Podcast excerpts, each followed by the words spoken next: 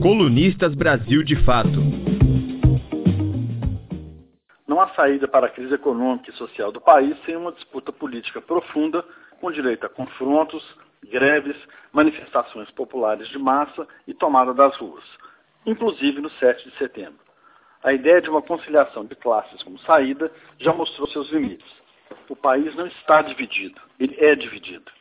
Jair Bolsonaro vem registrando uma fila de baixas entre aliados de primeira hora, até que ficou apenas com o núcleo duro formado pelo centrão, militares e fanáticos, religiosos ou não.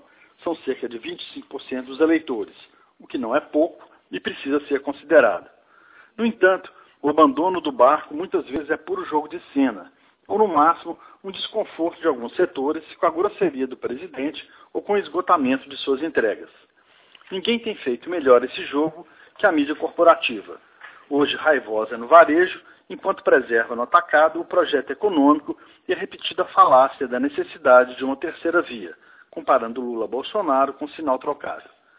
Os mais orgânicos apoiadores do presidente, os empresários e banqueiros, finalmente ensaiaram o movimento de protesto, ainda que sem correr maiores riscos, anunciando um documento em defesa do que chamam de harmonização dos poderes.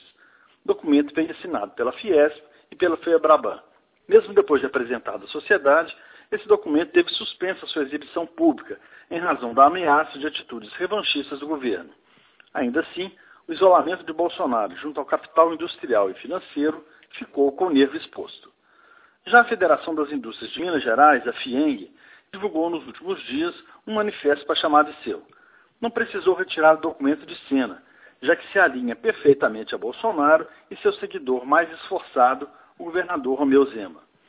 Não é um acaso que o presidente ande panfletando o vergonhoso manifesto mineiro que ataca o STF e faz vista grossa para as fake news entre seus apoiadores.